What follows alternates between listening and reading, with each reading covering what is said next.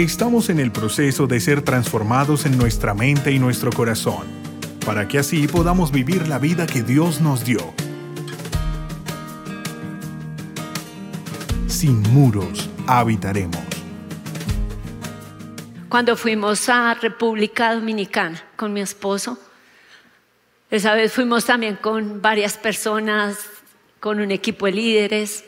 Y recuerdo que algo que me impactó fue cuando hablamos allá, una persona que estaba ahí con nosotros nos, mostró y nos contó cómo allá en, en República Dominicana Dios había levantado tanto ese lugar y uno veía el progreso, los hoteles, los lugares súper lindos, pero eh, la República Dominicana está separada solo por un arroyo de Haití.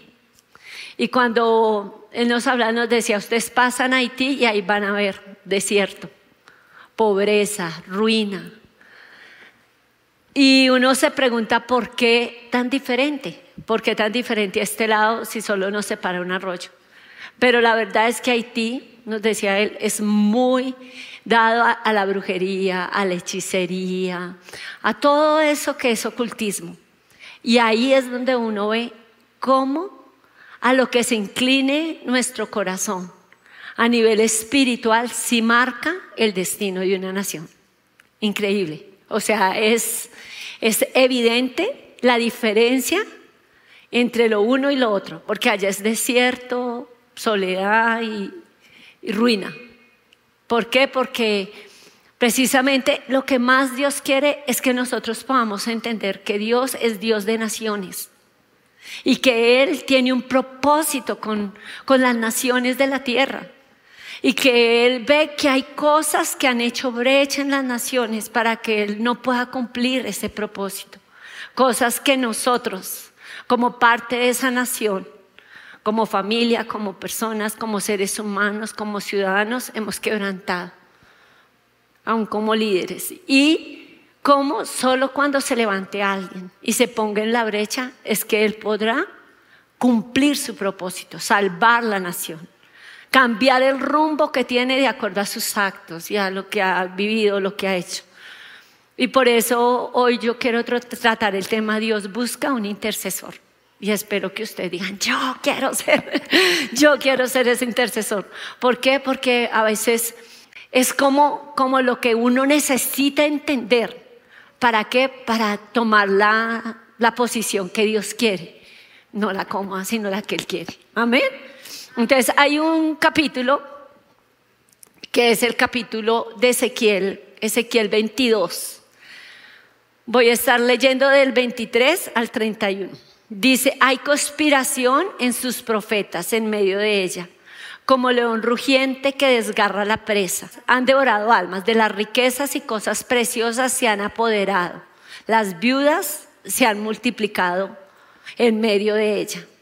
Sus sacerdotes han violado mi ley y han profanado mis cosas sagradas. Entre lo sagrado y lo profano no han hecho diferencia y entre lo inmundo y lo limpio no han enseñado a distinguir. Han escondido sus ojos de mis días de reposo y he sido profanado entre ellos. Sus príncipes en medio de ellas son como lobos que desgarran la presa derramando sangre y destruyendo vidas para obtener ganancias injustas. Y sus profetas los han recubierto con cal, viendo visiones falsas adivinándoles mentiras, diciendo así dice el Señor Dios cuando el Señor no ha hablado.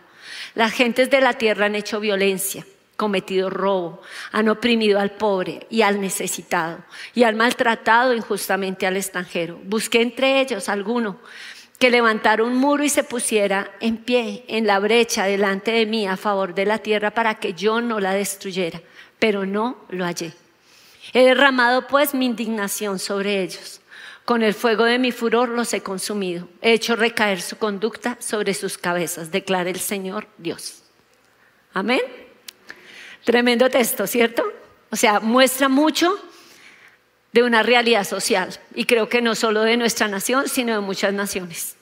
Y es lo que Dios ve. Pero Dios cuando creó las naciones, Dios tiene ese propósito con las naciones. Y cuando Él las crea, Él las crea para bendecir las naciones, para levantarlas. Por eso a mí me encanta tanto eh, Génesis 12, donde dice, y haré de ti, que le dijo Abraham, una nación grande y te bendeciré y engrandeceré tu nombre y serás bendición y en ti serán benditas todas las familias de la tierra. Entonces él le dice, haré de ti una nación grande. Eso es lo que él quiere. ¿Para qué nos hace grandes? Una nación grande para bendecir. Bendecir las familias, bendecir la tierra. Y eso es lo que Dios anhela. Cuando nosotros miramos a Dios, me gusta mucho el Salmo 67, el versículo 4 y 5. Dice, alégrense y goces en las naciones, porque juzgará a los pueblos con equidad y pastoreará las naciones en la tierra. Te alaben los pueblos, oh Dios, todos los pueblos te alaben. O sea, las naciones fueron hechas para la gloria de Dios, para que nosotros lo honremos, para que nosotros lo alabemos, para que nosotros digamos, eres tú el Dios, eres tú entre todos. Entre todos los dioses, solo tú eres real, solo tú eres verdadero, solo tú venciste la muerte, solo tú resucitaste y solo tú puedes darnos vida y vida en abundancia, vida eterna. Entonces tenemos que exaltar a nuestro Dios. Él quiere que no lo haga uno, sino que lo hagan las naciones. Por eso nosotros necesitamos como romper el molde de simplemente venir yo y alabarlo para decir cómo voy a hacer que mi familia también pueda hacerlo. ¿Cierto? ¿Por qué? Porque es eso lo que Dios más anhela, pero es también lo que más nos conviene. Él quiere bendecirnos, Él quiere que Cristo sea el Señor de todas las naciones. O sea, cuando Él hace las naciones, Él quiere honrar a través de lo que las naciones hagan y el lugar que le den a quién? A Cristo. Por eso Él dice, Él le dice en el Salmo 1, pídeme y te daré por herencia las naciones y por posesión tuya los confines de la tierra. Esa la, apropiamos nosotros. Decimos, Señor, lloro por las naciones porque tú dices que nos las dará. Pero directamente lo está hablando a quién? Al Señor. El Señor le está, lo está hablando a Jesús porque es lo que el Padre quiere. Él quiere honrar a Jesús a través de, de, de lo que las naciones le ofrenden a Él en su alabanza, en su adoración. Entonces yo miro cómo el Señor tiene el poder para hacer de una nación una nación de bendición, para hacer de una persona una nación. Cuando Él se le presenta a Abraham, Él le dice, Él tiene su hijo Ismael, pero ya tiene su hijo Isaac. Y Él sabe que Isaac es el hijo de la promesa. Dios le dio una promesa a Abraham y por eso de 100 años tuvo un hijo, ¿cierto? Y Ismael estaba ahí hacía mucho tiempo, pero él le preocupaba, ¿y qué va a hacer de Ismael? Y el Señor le dice, no, de Ismael yo lo voy a levantar y lo voy a fructificar y lo voy a bendecir y de él voy a hacer una nación. Amén. Entonces el Señor tiene las naciones en el corazón, pero ¿qué es lo que hace que se trunque ese propósito de Dios para las naciones? Que a veces nosotros hacemos lo que a Él le desagrada. Hacemos una brecha, o sea, nos distanciamos de Dios. Entonces Él se quiere acercar, pero Él está allá y el pecado no nos deja. ¿Por qué? Porque empezamos a hacer lo malo y a vivir como cualquier persona que no lo conoce. Y Él empieza a hacer una lista. Esa es la segunda cosa que quiero que entiendan. Cuando hacemos esa brecha es los versículos que leímos. Él habla del profeta, habla del sacerdote, habla de el príncipe o el gobernante y habla de la gente, del pueblo, ¿ok? Y él de cada uno dice en qué están graves. O sea, ¿qué es lo que sus ojos ven? Como dice la palabra, todos sus ojos todo lo escudriñan, todo lo ven, no hay nada que se oculte de su mirada. Y él sabe cómo son las cosas. Entonces él cuando mira al profeta, no ve un profeta que diga, wow, qué duro eres, tremendo profeta que eres, ¿cómo te usa Dios? Tú vas al secreto y lo que hablas al pueblo es palabra de Dios. No, El que habla del profeta dice que ya no son esos profetas que profetizan lo correcto, sino él dice ustedes son profetas mentirosos, falsos. Ustedes dicen otra cosa. ¿Por qué? Porque ha entrado en su corazón la avaricia. Y eso es lo que ustedes quieren, llenarse. Y no importa si tengo que decirle a este cosas que le agraden, no me importa, con tal de conseguir un beneficio. Y él eso, eso es lo que él reprocha aquí y me impacta porque él dice que son como el león rugiente que desgarra la presa, que devora las almas. ¿Por qué? Porque solo les interesa el dinero. Me dice money, money, money, no más. Solo plata es lo que les interesa. Y el profeta. Entonces uno ve que este tipo de profetas dejaron viudas a las mujeres en su tiempo porque eran falsos. Y al ser falsos, cuando iba el profeta de Dios y hablaba de parte de Dios y decía, no vaya a ir rey a esta guerra, porque allá Dios no va a estar con usted. Los profetas decían, ¿cómo así? ¿De dónde se fue el Espíritu? ¿A dónde se fue el Espíritu de Dios que estaba en mí? Hasta los cacheteaban y todo. Y decía, bueno, cuando la palabra se cumpla, ustedes verán quién tenía la razón. Y ellos mandaban así la gente a la guerra. ¿Y a quién mandan cuando van a la guerra? ¿A las mujeres? A los hombres. Ahí no aplicaba el feminismo. Ahora tampoco. a los que mandan es a los varones. ¿Y qué? ¿Y qué pasó? Los mandaron allá y quienes quedaban viudas cuando perdían porque era falsa la palabra que les habían dado los profetas. ¿Quiénes quedaban viudas? Todas las mujeres. Las mujeres quedaban viudas y había dolor en su corazón. Pero a ellos no les interesaba realmente el pueblo, lo que les interesaba era lucrarse. Y eso es lo que el Señor muestra. Cómo el profeta era como el astrólogo de hoy, que va y que le interesa sacarle todo el billete que pueda. ¿Por qué? Porque el día de su nacimiento no es lo que va a determinar quién, cuál va a ser su destino. No, no son los astros, es el creador de los astros, nuestro Dios. ¿Cuántos están conmigo en eso? Amén, cierto es Él. Entonces, el Señor habla primero del profeta, pero luego habla del sacerdote, el pastor, el líder, el que tiene como esa labor de enseñar al pueblo.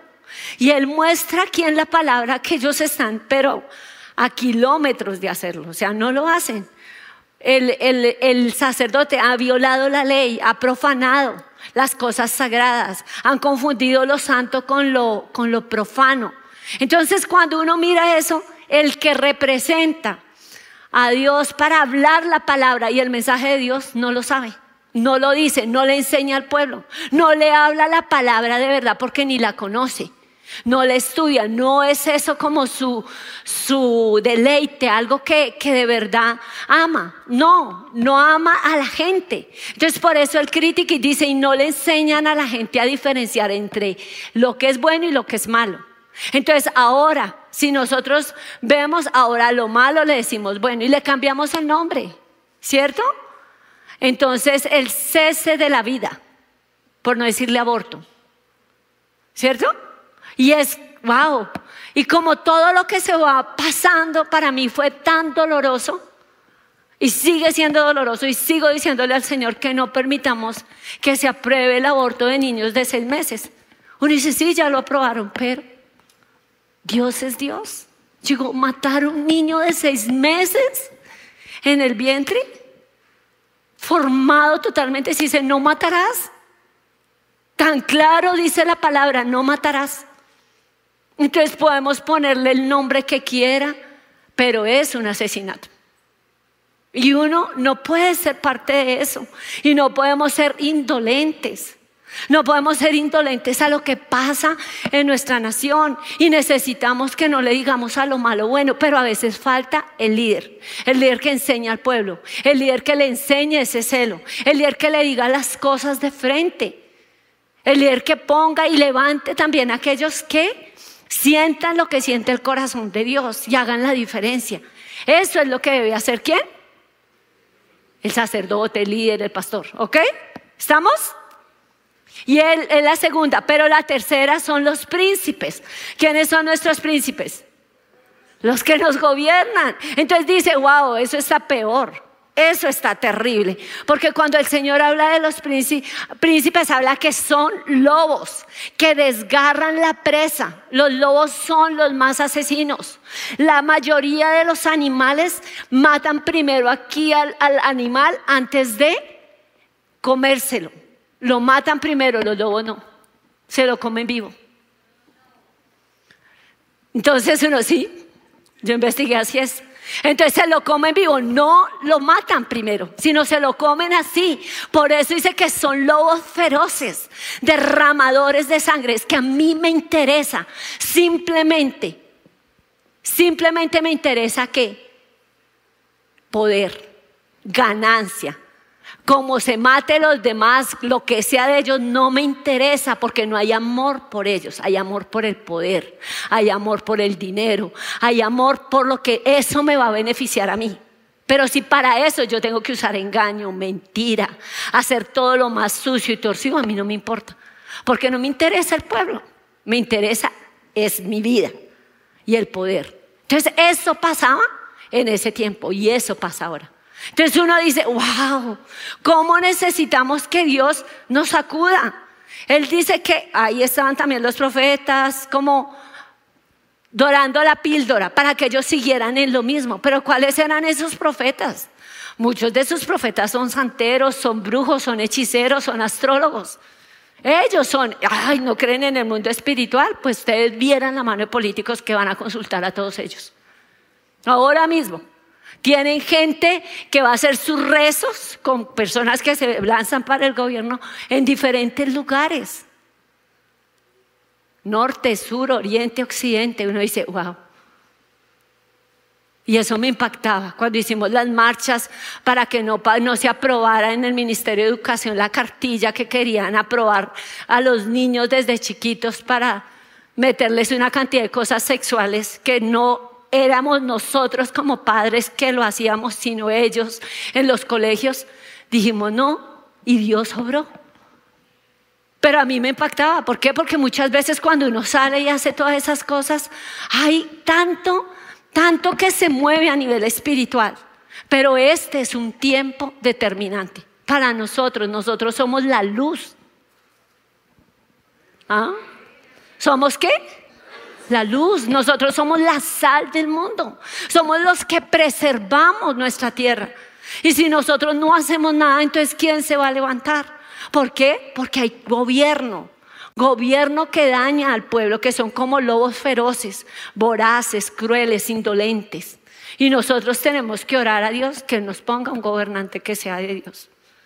Uno que tema a Dios, uno que, que no vaya a ser del pueblo algo que no nos deje en la mala.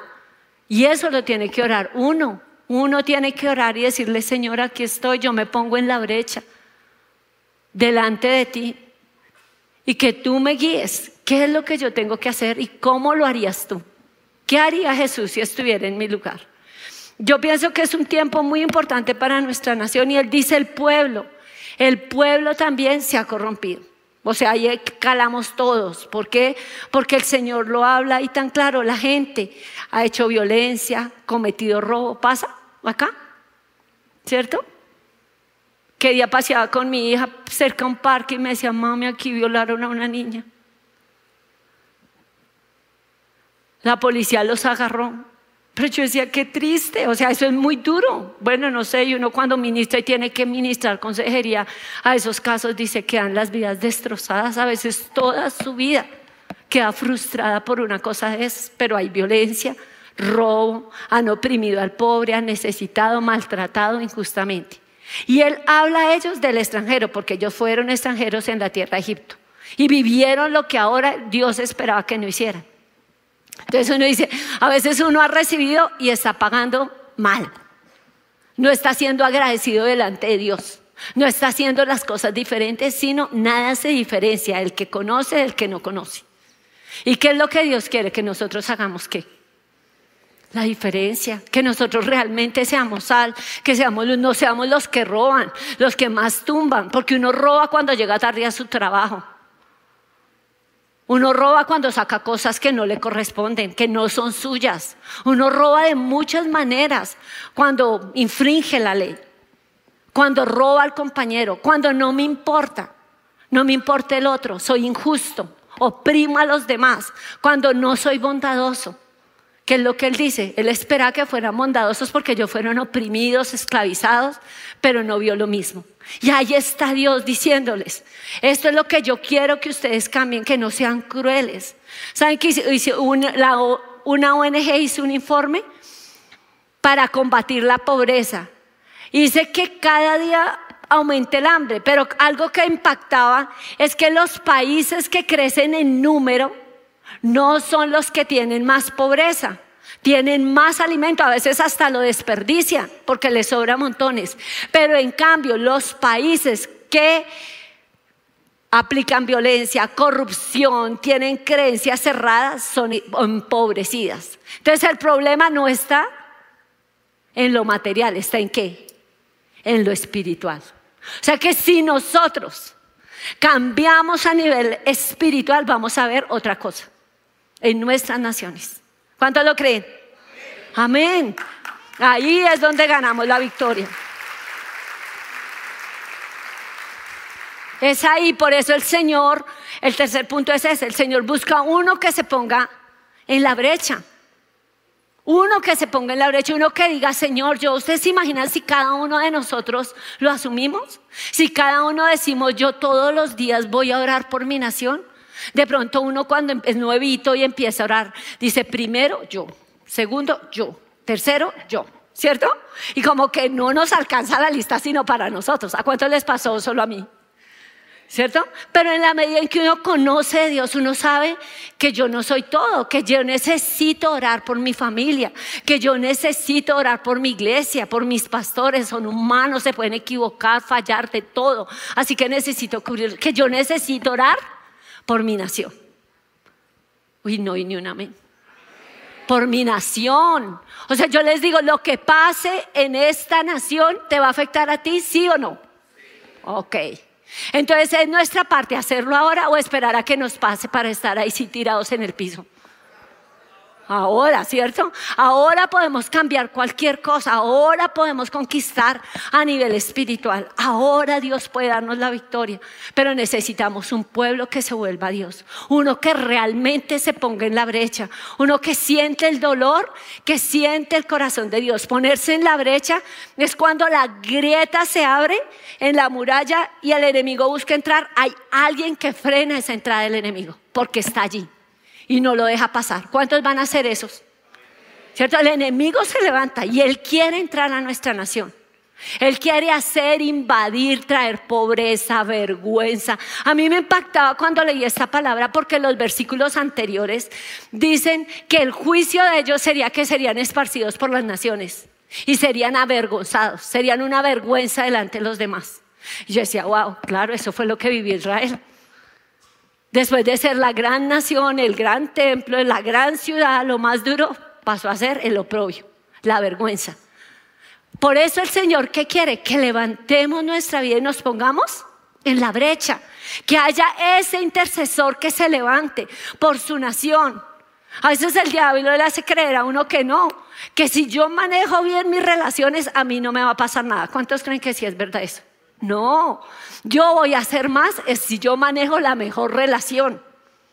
Y la mejor relación es con Dios. Si yo manejo esa relación, es Dios el que va a poder protegernos, cambiarnos y ayudarnos para ser una nación que lo honre a Él, que honre a Jesús a través de sus hechos que se despierte, que traiga algo nuevo y diferente. Eso es lo que Dios quiere. Entonces nosotros tenemos que levantarnos, expresarle a través de nuestra oración lo que Él siente.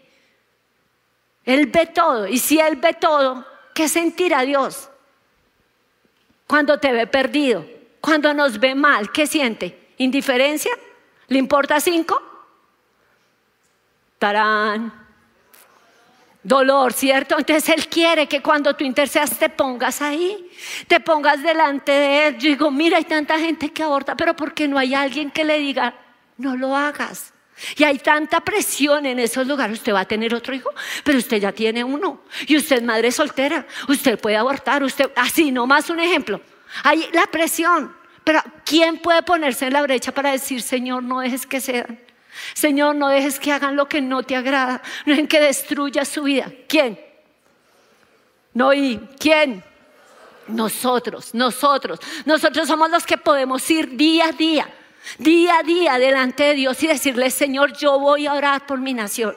¿Cuántos orarían 15 minutos por lo menos en su día? Lo van a agendar. 15 minutos por Colombia. Así, pero levánteme la mano. No les dé miedo comprometerse. Así, levántela bien. Eso. Ahora agéndela. Anótela ya en su hojita, en su, en su celular, donde sea, qué hora lo voy a hacer. Y que de verdad yo lo haga. Que de verdad yo me ponga delante de Dios en la brecha. Que Él encuentre en mí. ¿Y ustedes se imaginan si todos lo hacemos? ¿Ustedes no creen que podemos cambiar las cosas? Pero la oración de uno no es lo mismo. Dice, con la oración de uno oyen mil, con la de dos huyen diez mil.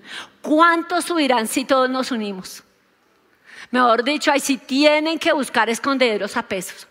Y aquí se está moviendo santería, brujería, hechicería, chamanismo, todo lo que ustedes quieran. Pero si nosotros oramos y nos ponemos en la brecha y le decimos, Señor, tú eres más grande que todos esos. Yo me acordaba cuando el Señor, el arca de Dios fue llevado a un lugar. Y el dios Dagón, que era el dios de ellos, lo pusieron ahí delante del día. El otro día se levantaron y lo encontraron en el piso. Y después volvieron y lo pusieron y al otro día lo encontraron sin cabeza, sin brazos. Primer día fue sin tronco. ¿Por qué? Porque ¿cuál es el Dios verdadero? Nuestro Dios. ¿Cuál es el Dios más grande? Nuestro Dios. ¿Y cuál es el que va a poner él por el piso? Todos esos otros que son fruto de hechicería y de lo que no le agrada a Dios. Y eso es lo que Dios quiere, levantarte, levantar tu vida para hacer de esta Colombia una nación que muestre que aquí está Dios. Y cuando Dios está, Él bendice, Él fructifica, Él te hace productivo, Él te prospera. Amén. Un ejemplo, un ejemplo de eso es Corea. Corea está cerca de Corea del Norte. Corea del Norte es comunista. Entonces, ellos que querían, no querían ese régimen en su, en su nación. Entonces quisieron orar. Y levantaron montañas y montañas y montañas de oración. Y la gente allá a las 4 de la mañana está orando. Y se ven cruces encendidas con neón, que es donde muestran donde están orando. Y es impresionante la mano de cruces que uno ve a esa hora. ¿Por qué? Porque fue una nación que se volvió a Dios. Pero Corea ahora está entre las potencias del mundo. ¿Y qué lo hizo? La oración. ¿Cuántos creen que Dios puede hacer lo mismo con nosotros? Amén. Amén.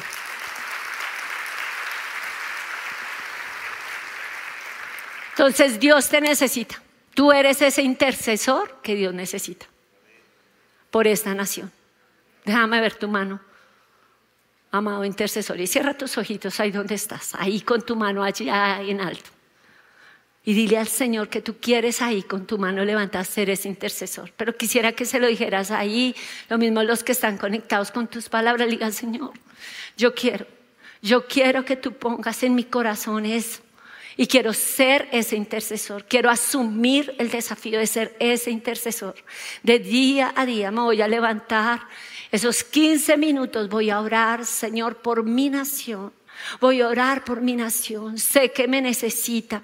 Señor, dame ese corazón que tú tienes. Un corazón que se duele, un corazón compasivo, un corazón bondadoso, un corazón de guerrero, de guerrera para pelear tus batallas, para quebrar toda obra de las tinieblas, para saber que es más grande tu poder que cualquier poder que se levante a nivel de ocultismo. Señor, aquí estoy. Cuenta conmigo. Díselo a él. Dile, cuenta conmigo Señor. Cada día me levantaré, cada día te buscaré. Esos 15 minutos oraré por esta nación, Señor. Y veré con los ojos de la fe lo que tú harás. Veré con los ojos de la fe y levantaré en esta nación tu nombre y serás honrado. Y tú transformarás nuestra nación en una nación fructífera, en una nación de bendición, en una nación de avivamiento, despertar espiritual. Te damos gracias, Señor, en Cristo Jesús. Amén y amén. Dale un fuerte aplauso al Señor.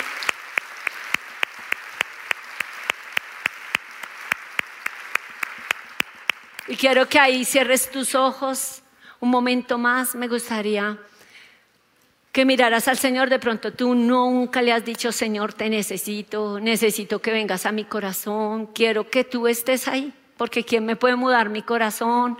¿Quién puede ponerme un corazón de carne, un corazón sensible, un corazón que me aparte de todo aquello que me hace sentir culpable, avergonzado, triste? Solo tú, Señor, eres el que también me puedes cambiar mi vida.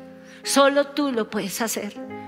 En mis fuerzas lo he luchado, pero solo tú puedes hacerlo, Señor. Solo tú tienes ese poder. Y lo que no he podido con mis buenos propósitos, teniéndote a ti en mi corazón, lo puedo hacer. Hoy te doy gracias por hablar a mi corazón.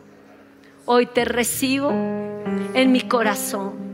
Hoy yo quiero pedirte perdón por mis pecados, pedirte perdón y pedirte que tú vengas a mi corazón, porque quiero vivir una vida para ti. Me arrepiento. De aquí en adelante te acepto como mi Señor y mi Salvador. Amén y amén. Si deseas conocer más sobre nuestro ministerio, ingresa a sinmuros.org